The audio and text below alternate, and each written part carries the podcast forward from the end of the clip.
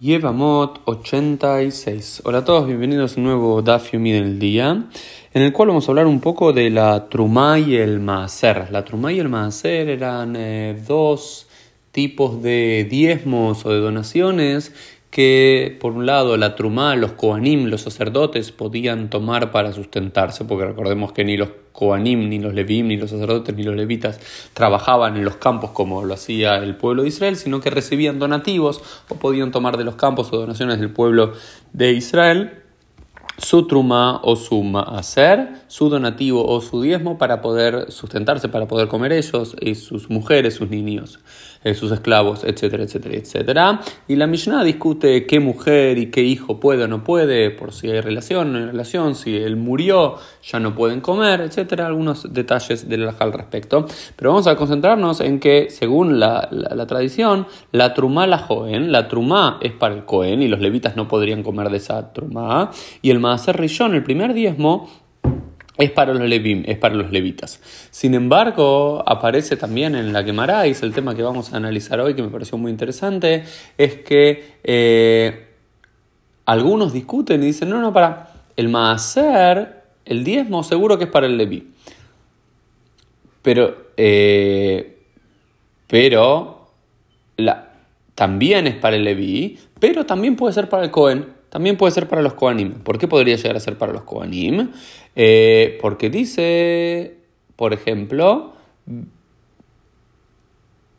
la, la Torah, en nombre de Rabbi Yoshua, Besrim Be'arba Mekomot Nikrehu Koanim Leviim. Dicen en 24 lugares en la Torah se llama a los Koanim, a los Koanim levitas. Entonces, si el Maaser Rishon, el primer diezmo, podía ser para los levitas, y en la Torah en 24 oportunidades a los Koanim se lo llama Koanim Leviim o Koanim Leviim, eh, que es el Cohen levita, es decir, el Cohen que desciende de la línea de Leví, porque había otros supuestamente Koanim que no descendían de esa línea.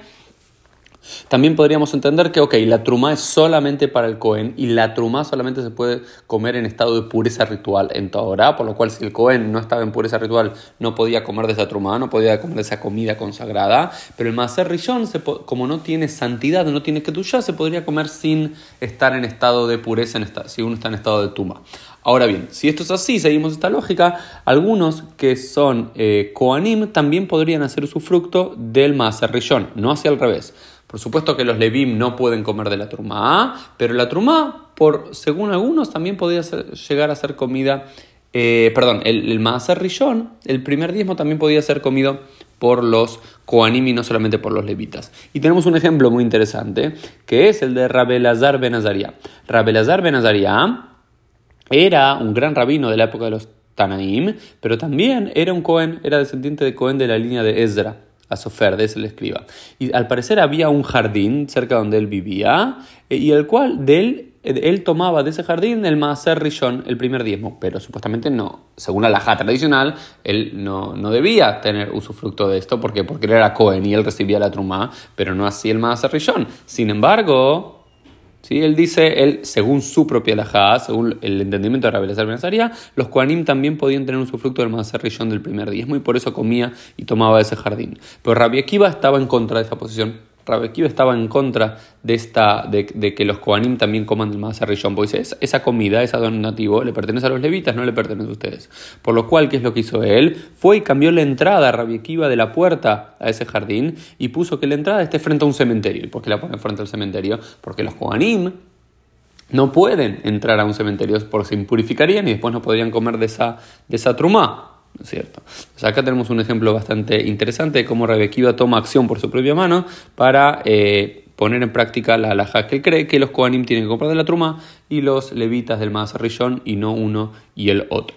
Pero la pregunta que se hace la quemara es ¿por qué se penalizó a los levitas en relación eh, a finalmente la alhaja que da que el Rishon también podría, los Kohanim también pueden llegar a comer de este Maaser Rishon. La pregunta es ¿por qué? Si, si la Torah dice que el Maaser Rishon es para los levitas, entonces ¿por qué mi pneima cansula levim be Maaser? Se pregunta la quemará. Dice ¿por qué fueron penalizados los, los, levitas que tienen que compartir también su donativo del Maaser Rishon del diezmo también junto a los sacerdotes? Y hay una posición que dice Shelo Alumi Ezra porque no ascendieron que los levitas, eh, si uno se presta atención en el libro de Ezra, capítulo 8, versículo 15, se dice que Ezra, cuando estaba ascendiendo con su grupo de gente de Babilonia en la tierra de Israel, no había hijos de los leví, no había levitas entre ellos, por lo cual se los penaliza por haberse quedado en el exilio. O punto número 2, dice, no, no, no es una penalización, sino que es una a los levitas, sino que es una ayuda a los Kohanim, porque los Kohanim cuando están en estado de impureza ritual, no podrían comer ellos de su trumá, que es su comida consagrada, por lo cual se morirían de hambre, serían como pobres que se mueren de hambre. Por lo cual, como los pobres en el tercero y en el sexto año pueden comer también de ese Maaser que se llama Maaser el diezmo para los pobres, también se entiende que los Koanim, que los sacerdotes, cuando están en estado de impureza ritual, son como pobres, que no tienen comida para comer porque no pueden comer esa trumá, por lo cual se les permite comer del Maaser del primer diezmo para que puedan sustentarse durante ese periodo. Esto fue el Dafim del día, nos vemos mediante en el día de mañana.